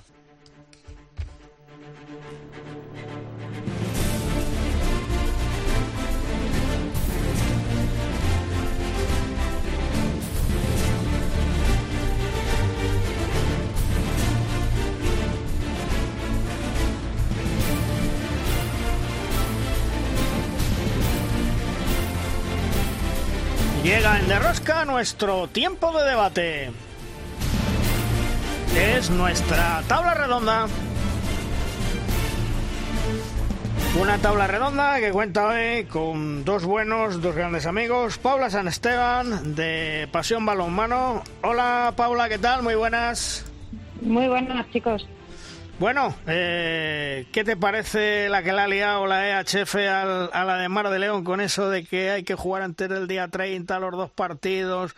Eh, se tienen que jugar en, Noruega, en fin, bueno, una locura y, lo hablábamos antes, tiene que estar Manolo Cadenas que se sube por las paredes porque además, salvo que la Consejería de Sanidad de Castilla y León le permita salir antes del, 10, del 29 con esa cuarentena, mmm, complicado la vemos. Muy complicado, muy complicado porque a día de hoy, con esta pandemia, nadie se da cuenta que quien manda no es ni la Real Federación, ni la EHF, ni la IHF, manda Sanidad. Y ha pasado con el caso también de Valladolid, un positivo, pero Castilla y León ha dicho, perdona, un positivo se confinan todos. Es que creo que es lo normal, mm. pero que es una gran... sí lo es, sí lo es, y aparte todo lo que conlleva el cabreo que tiene ahora mismo Manolo Cadenas, pero no solo de esto, ¿eh? no solo de esto. Y Paula, soy Emilio, eh, eso que te iba a decir, debe estar debe estar fumando cerillas el Manolo, ¿no? Sí, pero pero, un, eh, matiz, perdona Paula, un matiz a lo que a lo, que tú has dicho. Eh, Valladolid efectivamente comunica un caso positivo el viernes en el último entrenamiento de la semana, justo antes de viajar a Guadalajara, casi para meterse en el autobús, efectivamente lo comunica la Consejería de Sanidad de la Junta de Castilla y León. Y les paran. Eh, pero tiene que solicitar el aplazamiento a la Federación Española de Balonmano, algo que tendría que darse, por supuesto, cuando la autoridad sanitaria efectivamente recibe la comunicación de un positivo. Sí, pero eh, la, la federación dice que solo tiene un caso y, lo que, dijo Valladolid es que el SACIL me obliga a estar eh, aislado todos. Sí, sí, sí, sí, sí, sí, Por eso, pero, pero, aún así tiene que pedir la autorización a la, a la Federación Española de Balonmano de su aplazamiento del, del, partido en Guadalajara. Hombre, el Guadalajara es el equipo más receptivo de todos, es el primero que dice, eh, naturalmente somos eh, los primeros en estar dispuestos a, a, a, aplazar este partido, pero al final quien aplaza el partido es la Federación, ¿eh? Porque, ojo, ojo pero la Federación, perdóname, dijo que no en, un primer principio. Momento, que no, no, dijo que no en que principio, no. es que dijo que el no. comité de competición dijo que no y luego se vio obligado Posterior, primero dijeron que no, luego salieron los cinco del, eh, de Mar de León y tuvieron que cancelar y aplazar los dos, pero en un principio dijeron que no, que no era suficiente motivo, no, no, cosa que sorprendió. Dijeron que no. No, si esto, es, si esto las, Paula... Las multas que están llegando claro, a, claro. por ejemplo, eh, clubs que están en Primera Nacional, que son colegios de Madrid, y sabemos de quién hablo ahora mismo, y 2.000 euros, 2.000 euros sí, por, sí. por, porque la federación quiere cash, quiere cash Claro. y punto y pelota. Si, si, y la, Pa- si lo que Paula... le dio la última claro. reunión es te doy 25 antígenos. ¿Qué hago yo con 25 antígenos? Sí. Si es que no hago absolutamente nada. Si es que no se dan cuenta. Es que me da igual, vu- vuelvo a decir federación, IHF, EHF, me da igual la competición que sea, del, del deporte que sea. Manda sanidad. Claro. Y si el SACIL en Castilla y León dice que con un solo positivo se tienen que confinar todos, se tienen que confinar. que que la federación es más que el de sanidad? No, no, sí, eso, eso lo has explicado muy bien ya la primera vez. La segunda ya, eh, a lo mejor la federación todavía no, no lo ha reconocido eso como un razonamiento, pero, pero tú lo has dicho muy bien. En una pandemia manda sanidad. La Consejería de Sanidad, en este caso Castilla y León, que es más restrictiva, creo yo, aunque a lo mejor Sí. acertados que otras regiones. En otras a lo mejor Amor, se que per- estamos, estamos eh, cerrados perimetralmente Claro. desde septiembre hasta Sí, mayo. sí, sí, hasta estamos mayo. hasta el 9 de mayo Y hoy estamos ahí a expensas. ¿Qué va a pasar con el...? Voy a decirlo bien, ¿eh? es que Dilo yo bien, siempre le llamo bien. de otra forma, Dilo con bien. Mañueco. Con Mañueco. Con ese. Estamos. Ahora mismo, eh, cuando estamos grabando este programa, se está debatiendo la moción de censura Sí. presentada Sí. por el PSOE sobre la Yo presidencia creo que no va a de, salir de hacia Mañueco. adelante, pero... A mí me da la sensación de que no le dan los números al PSOE, pero a lo mejor No. Esto lo decís- tenemos que comer la cinta. Esto, Paula. Juan Carlos y Paula, lo decís porque si cambiara el gobierno, a lo mejor cambiaba sanidad también, y entonces No, abría no, la no, puerta en Castilla y León, ¿o qué? Eh, mm, Yo vamos a ver. no estoy a favor de muchas cosas que se han hecho porque Castilla y León, y Amón lo sabe, hemos tragado con injusticia, Sí. porque hemos tragado. O sea, lo de las 8 de la tarde ha sido ya el hecatombe. Pero yo creo que tampoco lo ha hecho tan mal, ¿eh? Eh, hablando de cosas que se hacen mal, ¿os ha sorprendido? A mí personalmente sí, ¿eh? Las amenazas xenófobas que ha, que ha sufrido Alfred Gislason en Alemania con esa carta que le mandaron que no quieren que sea entrenador, por lo menos esa persona que le mandó la carta, que no quiere que sea entrenador de la selección germana porque es irlandés. Yo creo, eh, permitidme que me ponga, yo creo que ha sido el clásico loco que hay en todas las películas, pero claro, que si alguien lo dice, debe ser que alguno más también lo piensa y no lo dice. Pero cuidado con los locos, ¿eh? Bueno, lo que pasa que es que allí en Alemania, mm, en el tema de los de los entrenadores, eso lo saben muy bien el balonmano español, sus entrenadores. Allí no quieren nada que no sea alemán, como es aquello de de pura raza. eh, all zusammen, pura ¿eh? raza. todos todos de pura raza. Entonces, Islason, que lleva media vida en Alemania, pues para ellos sigue siendo un señor de Islandia. No, pero pasa también con jugadores. ¿eh? Igual, Que igual, se supone, Yo voy a, voy a poner un ejemplo. Eh, un jugador muy malo, muy malo alemán en una liga de segunda Mm. eh, cobra mucho más que una superestrella de España. Y yo tengo el caso de una persona que estuvo ya hace años, no voy a dar el nombre, pero siempre le decían, por favor, en las entrevistas no sonrías. ¿Verdad? Que había que estar serios. Sí. Oye, eh, Paula, eh, la de Mar de León mm, parece que vuelve por el buen camino, por el buen juego o no. Eh, Es que ahí va a explotar algo muy gordo. La Va a explotar la hecatombe porque lo que estábamos hablando antes, Manolo Cadenas está muy quemado, no solo por esto. Mm. Eh, y como Manolo Cadenas se está planteando una cosa y como lo lleve a cabo, eh, la de Mar tiene que cerrar. Te lo digo así, porque no van a encontrar otra persona que entre por el aro como ha entrado Manolo Cadenas. Por cierto, se suma con nosotros el compañero Pablo Barrantes de Cope Huesca. Hola Pablo, ¿qué tal? Hola a todos, ¿qué tal? Muy buenas. Bueno, estarás contentísimo, ¿no? Porque vamos, estáis eh, francamente bien, ganando partidos, tercero en la liga. Bueno, ¿qué más se puede pedir, no? Bueno, pues se puede pedir la copa. Eso ya ha pasado, eso ya no... Porque escuchaba a, a Pablo hablar de, de, de su Ademar y claro, justo fue nuestro verdugo, había mucha ilusión por asegurar ya Europa, ¿no? Porque no, no por el título, pero bueno, pero sí por ir por ese lado del cuadro que era muy benévolo y al final pues hubo cierta decepción porque eh, mira, hacía tiempo que no veía cómo el horario tampoco ayudaba, pero al ser tan extraño, un viernes a las 12 de la mañana, noté a la ciudad pendiente. Noté a la ciudad pendiente del balonmano. Y eso ya es noticia, me parece a mí, ¿no? Fíjate, Emilio, fíjate, si había psicosis de esto que un que no diremos, un compañero de los medios había reservado todo el fin de semana de hotel y tal, y no veas qué cara se nos quedó y se le quedó a él diciendo, pues ahora lo tengo que deshacer todo porque yo pensé que por aquí llegábamos hasta el domingo y nos vamos el primer día. Aragonés, ¿no? ¿Te refieres? Me refiero a eso, sí, correcto. De un medio aragonés. De un medio aragonés, de los medios de comunicación, claro. Sí, intuyo, intuyo. Bueno, más o menos ya he dado pistas. bueno, sí, había mucha ilusión, pero bueno, la Liga terceros y, bueno, el Camino de Europa puede ir por allí. Claro, claro. Pues eh, que le vayan empezando a sacar perricas a, a los dirigentes, ¿eh? a los políticos, que es, el momento pensando en el futuro, porque aunque ya hubo, ¿eh? ya hubo, ya hubo un acto precisamente con la mm. Diputación Provincial que está volcada con el Huesca de fútbol, que mm. está el lema en la camiseta, Huesca la magia, eh, de, bueno, pues bueno, era una salida importante al, al Wiking Center, era un acontecimiento al fin y al cabo, el primero con público en Madrid mucho tiempo y hubo ya una pequeña campaña con la Diputación. Así que yo creo que si se juega en Europa hay sintonía con el balonmano aquí, lo cual, eh, con todo lo que estamos hablando, ¿verdad?, semana tras semana, es una buena noticia. Por cierto, me cuentan mis pajaritos. Ah, bien pajaritos. Que pintan bastos en el Ademar de León para su presidente Tano Franco y la entidad. Recordemos que unos cuantos jugadores que fueron despedidos en su momento el pasado mes de marzo con motivo de la pandemia y la suspensión de la Liga Sobal, el Ademar de León tomó la decisión de rescindirles el contrato que tenían hasta junio sus jugadores, los cuales presentaron una demanda en el juzgado de lo social. Pues bien, dos de esas demandas presentadas por los jugadores ya se han fallado por parte de la justicia y ha dictaminado la sentencia que son despidos improcedentes. Tano Franco, uno de los presidentes que apoya ese núcleo duro de Adolfito el Fantasías, el visionario del precio de la gasolina, me parece que va a tener que abonar más de dos despidos improcedentes, yo diría incluso hasta media docena. Pero la pregunta es, ¿podrá soportar esa carga económica en estos momentos el club por una decisión caprichosa en su día del presidente? Atentos. Mira, Luis, estos son los pelos y señales de la cristonita que decía Paula hace unos minutos. Eh, era, era de eso de lo que hablabas, ¿no, Paula?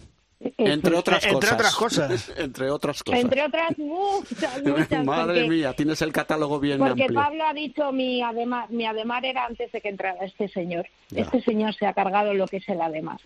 Sí, pero desgraciadamente parece que no va a tener rival y que va a seguir. No. ¿No? No se, apunta nadie al De este. momento no va a tener pero vuelvo a decir, es que no solo son estos despidos, es que vuelvo a decir, cuando se salió del concurso de acreedores, se salió de malas formas, de malas formas, porque engañando, engañando, porque se firmaron acuerdos por detrás que no se han cumplido algunos todavía. Y es que mm, mm, a las pruebas me remito, el año pasado salieron siete jugadores anteriores diciendo que no se les había pagado eso que dice Paula, lo ves, eh, abunda en lo que yo te decía. Digo, esto que decías tú de Tano Franco, verdad. Pero lo del concurso de acreedores salieron en falso, que se dice. Y mira, Paula, que sabe de ese, de ese tema, lo, lo, lo, confirma. Bueno, pero es que el otro día lees unas declaraciones de Tano Franco diciendo que en su nueva etapa, si sale presidente, va atentos eh, a profesionalizar el Ademar de León. Muy bien. Pues lo tendrá que hacer Sociedad pues, Anónima. Pues, a ver si lo va a hacer él, ¿vale? Pues, Paula, tú no digas nada, que ya sabes que va en tu contra siempre. Delante de tu abogado. No, pero es que, Pero es que lo, que lo que yo acabo de decir es que salió público en un periódico. Sí, pero y puedo dar los nombres de los jugadores porque salieron públicamente diciendo lo que me deben dinero de hace tiempo, de cuando estaban en concurso de acreedores. En eso engañaron, eso es cierto. Claro, es que cuando, cuando, cuando entras en un proceso concursal dejas de ser dejas de ser asalariado para pasar a ser acreedor. Entonces eh, te tienes que eh, acoger al convenio, entiendo, al convenio que haya con todos los proveedores. perdonadme, perdonadme una cosa, pero para salir de ahí eh, no te pueden engañar. Alguien ha tenido que firmar, vale, o que llegó a un acuerdo no. O sea, es decir, alguien ha tenido que decir. Explícamelo, porque si no, lo entiendo. O sea, luego, otra cosa es que lo hayan firmado y luego no les hayan no les hayan dicho, o sea, no les hayan hecho lo que les han dicho que les iban a hacer. Exactamente, a ver, eh, cuando cuando eso había jugadores que se les debía 8.000, otros 6.000, mm. otros muchísimo más, entrenadores, y había gente que decía, es que por 8.000 euros, ¿cómo voy a hacer desaparecer el Ademar? O sea, ¿cómo voy a hacer yo, que llevo 20 años en esta casa, voy a, o sea, imaginaros de, de, de los jugadores que estoy hablando, 20 años toda una vida jugando ahí. Y firmaron que habían matado a Manolete, sí, sí. Y lo que llegaron a firmar algunos fue que lo vamos pagando mm, cada dos, tres meses o tal, vamos liquidando pero es que no se ha liquidado. y después, y después a ver, porque se juega con lo que no se debe de jugar, porque a quien le deben cuatro, cinco, seis, siete o ocho, no es el que se va a cargar a tal o a cual equipo, y no quiero poner ningún nombre, me da exactamente igual.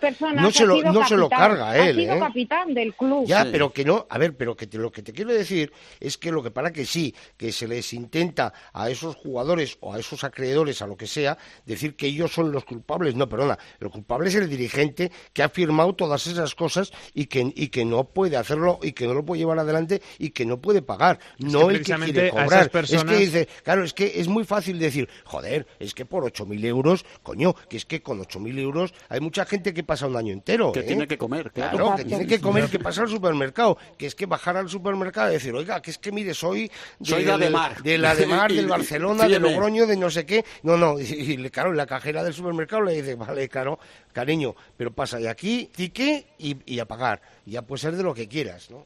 Pero es que, además que, que, lo fácil es hacerlo. me vetan porque cuento la verdad.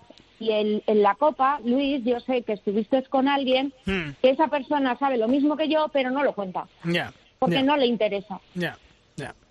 Pues estáis sentados todos, ¿verdad? Sí, sí, sí. Paula normalmente no, pero bueno, Yo, no tengo, pues yo, no tengo, edad para estar Pues atentos a lo que os voy a contar. También me cuentan mis pajaritos. Ah, bien pajaritos. Que parece ser que el pasado miércoles 17 de marzo se produjo un hecho muy grave durante el partido de Liga Sobal entre Puente Genil y Cangas de Morrazo. Con el conjunto gallego del Cangas viajó hasta Puente Genil en la furgoneta con los jugadores Manuel Camiña, expresidente del Cangas. Al parecer, Manuel Camiña venía de la comida presuntamente en aceite y cuando llegó al pabellón quiso entrar por la puerta de jugadores y no le dejaron. Más tarde, Camiña me cuentan que buscaba un cuarto de baño para desaguar todo el abundante líquido que había ingerido en la comida y que como no lo encontraba, pues parece ser que sí encontró una preciosa esquina para desahogarse dentro del pabellón. Y ya para rematar la actuación, parece ser que al final del encuentro se quitó la mascarilla, le escupió en la cara a una persona, se saltó todas las normas habidas y por haber. Puente Genil no presentó ninguna denuncia, al final lo quitaron del medio rápidamente, ya que podía haber terminado o hubiera terminado posiblemente en comisaría. Os recuerdo que este individuo fue el que le dio el voto definitivo para ganar las elecciones hace un año a la presidencia de Asobala Adolfito el Fantasías, el visionario del precio de la gasolina, que presuntamente a cambio de la cabeza de Ricarijos, y que en estos momentos Manuel Camiña ya no es presidente del balonmano Cangas y además está inhabilitado por la Real Federación Española de Balonmano. Todo esto que os acabo de exponer lo ha contado también para que veáis que es cierto un compañero en la radio gallega. Escuchar. Lo que pasó, que es lo que me comentó el compañero de Puente Genil, es que bueno, que venía de una comida, venía caliente y el tío pues las por el forro y quería entrar por donde los jugadores, luego eh, no encontraba el baño o, encontró un sitio oportuno para echar una meada. Luego resulta que al final del partido le sacó la mascarilla y le escupió a un tío, o sea, la lió muy parda, la lió muy parda. Y el caso es que Laura ya no es el presidente. Entonces, pues nada, de todos modos, al parecer, si no es por un personal que hay allí, probablemente se lo hubiesen llevado. Pero no sé cómo hostia fue, que lo sacaron del medio y se acabó el problema. Pero vamos, que joder, macho, es que si te calzas como un perro, tío, pues en el partido no te vas a sentar de nada, tío. Ya no vayas allí para nada. Si la vas a liar. ¿Qué os parece? Hombre, eh, el, inefable Camiña, el, inefable Camiña tiene muchas muescas en su revólver. Eh, lo que pasa que, como bien dice el compañero gallego, ya no es el presidente del Cangas. Entonces, habrá pasado a ser un aficionado más. Entonces, tendrás que... Eh, pero claro, las cosas van por donde van. A mí no me, dejan montarme en el autobús. Por eso, yo, solo, yo solo quiero decir una frase de todo menos gracia. No, gracia no da ninguna. ninguna, o sea, gracia ninguna. Es lamentable. Muy lamentable. No, pero yo digo la frase eh, del compañero gallego, es que me ha hecho gracia, eh, si te calzas como un perro. Ah, eso o sea, nunca lo había oído. ¿eh? sí, bueno, sí, sí, Será una expresión allí. Pero Camiñas ya es que Camiñas mm, a estas alturas nos puede sorprender. Por eso he dicho yo, el inefable Camiña tiene muchas pero, pero lo triste es que el inefable Camiña, como decís, fue el que en su momento dio la victoria a Adolfito el Fantasías, a cambio de la cabeza de Ricard Jos. Y lo peor es que el otro se la dio al final, para que entrara el amigo del de las puertas giratorias. Si eso, Luis, eh, es, es blanco como, como la leche. El Camiña era un hombre muy pro federación en tiempos y curiosamente eh, vendió al candidato de la federación. ¿eh? pero pro federación de qué? Mira, voy a desvelar una cosa. La misma mañana, la misma mañana que se celebra la elección a presidente de Asobal, Camiña está desayunando con alguien muy importante de la Federación Española de Balonmano y le promete, por lo civil, por lo criminal, por lo que queráis, le jura que va a votar a Jaume Conejero. Al final llega, ¿y a quién vota? A Adolfito el Fantasía. Pues, pues eh, eh, lo que estaba diciendo. Era de una cosa y de pronto se le cambió el aire. Federativo no ha sido nunca. Bueno, pues habrá sido nunca, por su, pues, Emilio, no pues, te equivoques. Luis, habrá sido por su interés, llámalo X. Ah, sí. Pero estaba más cerca de una posición que de la otra de Asobal, aunque era miembro de Asobal. Estaba más cerca de la posición de Asobal porque él, desde el momento que en su día Asobal sancionó al Cangas por aquella famosa retransmisión de televisión que se la pasaron por el forro del mm. Arco del Triunfo y fueron sancionados, iba por lo civil o por lo criminal a por Ricarijos. Bueno, pues así de claro. Las motivaciones pueden ser esas y más, espurias todas. De todos modos, en el momento en el que nos encontramos, ¿por qué no denuncia eh, Puente Genil? Pues, pues, pues, no, querría montarse en un lío.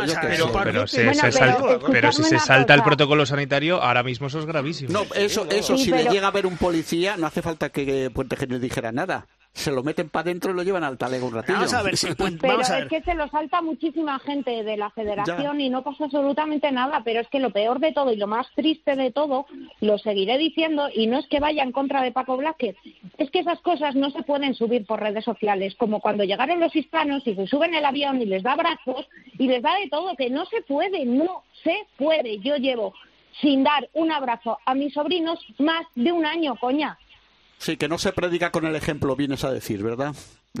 Es que no se pueden subir esas cosas por redes sociales, coña. Sí, sí, pero ah, visteis a la puerta el otro día, ¿no? Como daba abrazos a todos los jugadores del Barça. Es... No, si en todos los sitios no rifan lo mismo. Por cierto, de todas eh, maneras, eh, también, eh, por contra te voy a decir, todos los que entran mm. ahora mismo a un campo de fútbol eh, los, pocos que entran, salvo los de la prensa, todos los demás eh, tienen, tienen un test antes de entrar y si no lo pasan no entran. ¿eh? Oye, la, escúchame, la prensa también, ¿eh? porque a los compañeros yo sé que les hacen también un PCR. No, no, no, no, no, no, no. yo, entro, al Alcoraz y en Huesca y no. Habrá sitios. ¿A ti sí, no, Juan Carlos? En Valladolid te dan la opción de voluntariamente eh, ponen a tu disposición un test de antígenos, cosa que todo el mundo naturalmente realiza por su propia seguridad y por la seguridad ajena. Aquí no es, aquí, bueno, aquí por lo menos no nos lo han ofrecido nunca, pero te quiero decir que mm. los que son eh, los directivos eh, jugadores, recoge pelotas, toda la gente que está dentro, todos, todos pasan por el. Sí, sí, sí, eso, es totalmente. ¿eh? Oye, ¿y qué pensáis de la convocatoria de elecciones a la presidencia de Sobal? ¿Creéis que es una pantomima? ¿Que esto va en serio? ¿Que esto es más de lo mismo? ¿Qué pensáis? Si te, da igual. No, pantomima no. Eh, en serio, pues no sé, pero de todas formas, eh, algo, algo tendrá que hacer a Sobal. No puede estar en esta situación precaria indefinidamente. No puede estar en el limbo ahí. Claro, o sea, para bien o para mal, más bien para mal, porque esto no tiene, eh, esto no huele muy bien, pero habrá que hacerlo. Pero sí, sí, a ver, yo, yo eh, es que no lo termino de entender. Lo primero que tiene que hacer Asobal es saber qué carajo quiere. Bueno, sí. ¿Cuál es el camino que quiere llevar? ¿Qué es lo que quiero hacer y qué es bueno lo, lo que las determinaciones y las eh, decisiones que hay que tomar? Con esa base ahora vamos, hacemos elecciones, a ver quién se presenta, con este camino y con estos bueyes vamos a arar. Pero me da igual, será va a salir un presidente y qué va a hacer. Hacen convocatoria, Chema, y, yo estoy esperando, como esperé en tiempo anterior, entre las elecciones anteriores, nadie presentó un programa de actuación, nadie dijo qué quería pues hacer. vale, pues, pero es que eso parece ser que va a pasar igual. Vamos a ver, Emilio. pues, pues, vas a hacer lo mismo. Pues lo mismo, lo mismo. Ahora con otro, con otro nombre, me dice Pepe, pues va a estar Juan y al final va a ser Manolito. No, si Luis, siempre el que está manejando se adelantó a la jugada y ya dijo más o menos eh, nombres y apellidos. el problema es esos nombres y apellidos qué diablos quieren hacer con Asobal y con sus relaciones con la Federación. Vamos a ver, aquí, aquí las, eh, las maniobras orquestales en la oscuridad, como digo yo siempre, aquí será eh, los buenos contra los malos. Pues a lo mejor los malos coinciden a los buenos, que muchas veces son tontos, de baba de babero, y se comen, les comen el coco y les convencen. Entonces será los buenos contra los malos, es decir, la mitad contra la otra mitad. Al final, ¿a quién quieren poner? Pues si no hay candidato, pondrán, como dije hace unos días, a eh, Servando Revuelta Hijo como presidente, en teoría en probatura hasta junio, todo esto manejado por detrás por Adolfito el Fantasías, por el sacapuntas de Puente Genil, por Tano Franco, por el de Valladolid, que habría que darle de comer aparte a tu presidente Arranz también, Juan Carlos, ¿eh? y, bueno, mm, y si sale pues ya veremos, pero mm, además de eso hay un trasfondo de qué pues de que el presidente empieza a cobrar un sueldo, la idea de traerse la sede de Asobal a Madrid, ¿eh?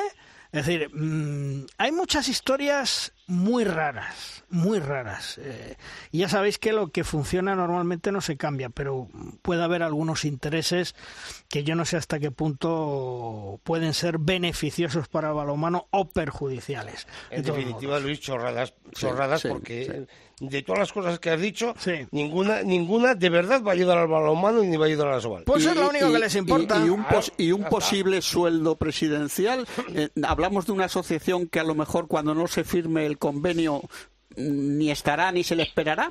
O si se firma el convenio, veremos a ver en qué condiciones se firma. ¿eh? Exacto. ¿De qué sueldo estamos hablando? Si a lo mejor esa asociación eh, se queda extinguida por, por inanición. es que no... Pero, pero, vamos a ver, pero si es que el, el sueldo, al final, lo que sea, el sueldo, igual es lo de menos. No, no, como, es que como marcaba Luis lo del sueldo de más, es que el presidente de Sobal no cobra nunca. Mira, por ejemplo, yo, he conocido, yo he conocido algún caso donde había alguien que cobraba a través de, bueno, de reuniones, por cada reunión te pagan no sé qué y tal, ¿no? Llegó un presidente, no, y dice, no, esto se va a acabar. Yo voy a cobrar un sueldo, pero yo voy a cobrar un sueldo y un porcentaje de eh, los ingresos que yo consiga para esta federación. Lo que genere, sí. Lo que genera. Se movió, buscó publicidad, hizo cosas, hizo un montón de historias y se llevó que al final incluso creo que cobraba menos que el de las comisiones. Pero, y la gente, es que cobra un sueldo. No, pero si se lo está ganando, ojalá ganase el doble. Eso no me parece Ojalá, me, parece fenomenal. Es lícito ganar dinero si, lo que haces Eso es profesionalizar como la empresa privada. Ahora me dices, no, que le vamos a poner un sueldo. ¿Para qué? Pues vale, ¿para qué? ¿Qué va a hacer? Si va a hacer lo mismo sin, sueldos, es que no, hace, no pues Chema, yo espero, yo espero que, que eh, la gente que se pueda presentar, que tampoco van a ser 50 o 60, yo creo que va a haber uno y raspaldillo, pues que, nos, diga, que nos diga los del balonmano qué quiere hacer con Asobal. Vamos a ver si están ya, si están hablando de poner una prueba. Si tú pones una prueba, bueno, si te empiezas a reír no hacemos nada. No, no, prueba y ensayo, iba a decir, ¿no? iba a decir es una prueba y burrada y me he cortado. Un, un- un sueldo tendrá que ser a cambio de una productividad. De algo, claro. Sí, sí, sí. sí. Claro. Si es simplemente por figurar y presenciar y un sueldo presencial, desde aquí pongo a disposición de la Sobal mi candidatura. Ya. Mira, Ah, eh, ¿Tú también te pones? Sí, sí, sí, si es por estar- 50 más eh, Juan Carlos vamos, a ver, eh, yo creo que la mejor definición de cómo está Sobal y las mejores eh, palabras las dijo el otro día Ángel Rituerto en el programa de Cheda Jodra, de Chema Jodra, que el otro día lo reprodujimos aquí. Y, y es que esa es la auténtica realidad de Asobal. No le deis más vueltas. Venga el que venga. ¿Qué hay de mi libro? ¿Qué saco yo? Y como decía también Fernando López Herbar la semana pasada, cuando hablaba con los directivos de Asobal, es que mm, no sienten Asobal, es que Asobal es un ente. Como si fuera otra cosa, no exacto, ellos. Exacto, así de cada claro. uno va lo suyo y entonces eh, no es una asociación que marque que marque eh, el devenir del balonmano que es lo que tendría que ser Si Luis ¿Eh? Malvar En lo ha dicho con muy bien, muchas, los con muchas buenos y los decisiones, malos. claro, y ya, con ya muchas hay dos decisiones acertadas y otras equivocadas más ¿no? Que es- debilitada. Claro. claro. Claro, es que, es que lo que hablábamos antes con Pillo y con Dani Gordo, es que lo que hace mucho daño a la liga, mucho daño a la liga Sobal, son marcadores 44-24.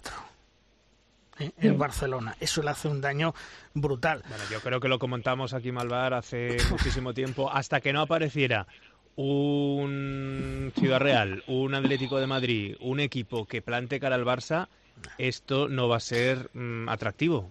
Y Claro. yo creo que el- a- ahora mismo, si yo fuera directivo o presidente, eh, mi mayor objetivo sería conseguir un Real Madrid. Sí. Llamada como se llame, ¿eh? entendedme. O- ¿eh? No, o quiero, volver- no quiero decir ni que sea en Madrid, ni que sea el Real Madrid Sí, o un el Atlético equi- Madrid, o un lo que sea, equipo pero que se un equipo que compita de Sí. verdad al Barça y que haya emoción, por lo menos que haya dos equipos que luchen por los títulos, porque si no, esto es eh, esto no es atractivo, iba a decir otra cosa, esto no no no Es infumable. Olvídate, a medio plazo eso No. es imposible. A medio plazo, a largo no lo sé, pero a medio, o sea, ya hablamos de medio de 3-4 años, yo no lo veo, salvo que... Pero si eh, le va peor al Barça. Ya, ya, ya, ya. Pero que... No, él no tiene Barcelona culpa, tendría que ser el, el- el principal eh, precursor de que haya otro equipo que le haga sombra. El mismo Barça debería serlo. Sí, solo faltaba que el Barça les echara una mano a nivel de hacer un equipo a los otros. No, no, eso no, no- no. bueno, eso es, es una ironía, evidentemente. No, si el problema es que mm, esto que dice Luis de, de- de la desventaja grande que tienen los equipos respecto al Barça, eso es una evidencia. Pero los problemas de Asobal son mucho más internos. Esto que dice de qué hay de mi libro y que cada uno por un lado y los buenos y los malos, eso de entrada ya te debilita totalmente. Y, y como la otra parte, que no debía ser otra parte, pero es la federación, lo quiere fagocitar, que esa ya me la he aprendido yo, la palabrita, pues resulta que llegaremos a junio, si no es antes, y no habrá ni sueldos que repartir, ni no sé qué prebendas de no sé quién, y no habrá ni libros que ofrecer, porque Asobal, me temo, por desgracia, porque eso será una involución, un paso atrás, no existirá. Fin, Veremos a ver cómo sale esa negociación entre el nuevo convenio entre la Federación y, Asobal, porque tiene que ser ya inminente en las próximas semanas y que desde luego las posturas están muy claras. Por un lado la de Asobal, por otro lado la de la Federación Española de Balonmano y como no hay acuerdo, ya sabéis lo que os he dicho siempre, el Consejo dirá, Sí, sí. señores, es problema de ustedes. El que manda, el que tiene todas las competencias, se La llama Real Federación Claro, Española de si Balonmano. es que- así de claro. Si es blanco. Bueno, chicos, pues vamos terminando tertulia. Paula, gracias por estar con nosotros. Un beso hasta otro día. Un beso, chicos. Pablo, gracias por estar con nosotros. Nos Adiós, escuchamos. chicos. Hasta luego. Hasta adiós. Adiós. Vamos, como siempre, a la recta final de Derrosca. El que pone la guinda todos los días es el maestro Tomás Guas y sus 7 metros. ¡Lanza, Tomás! Malvar Rosquitos, últimos días con sabor agridulce. Por un lado, la gran noticia de que las guerreras por tercera vez consecutivas van a estar en unos Juegos Olímpicos y darán todo lo mejor en Tokio. Por otro, la triste lesión de uno de los jugadores con más proyección de nuestro balonmano. Por segunda vez en menos de dos años se ha lesionado Dani Dushebaev, la dichosa rotura del ligamento cruzado anterior de la rodilla izquierda, que le va a dejar fuera de los Juegos, claro. Esta semana será posiblemente operado en Madrid. Mucho ánimo, Dani. Eres joven y volverás mucho más fuerte. ¿Qué esperamos, querido? Terminamos programa, Juan Carlos, hasta la semana que viene. Hasta luego, chicos. Chema, hasta la semana que viene, un abrazo. Un abrazo. Emilio, la semana que viene más y mejor y pendiente de muchas cosas que están ronroneando por ahí. Por supuesto, habrá que seguirlo y esperemos que mejore un poco el panorama, pero de momento las nubes salen negras, ¿eh, Luis? Y no es una fumata de esas, ¿eh? Terminamos programa, terminamos edición, vuestra cita con nosotros y nosotros con vosotros dentro de siete días aquí en Derrosca. El próximo lunes nos oímos. ¡Adiós!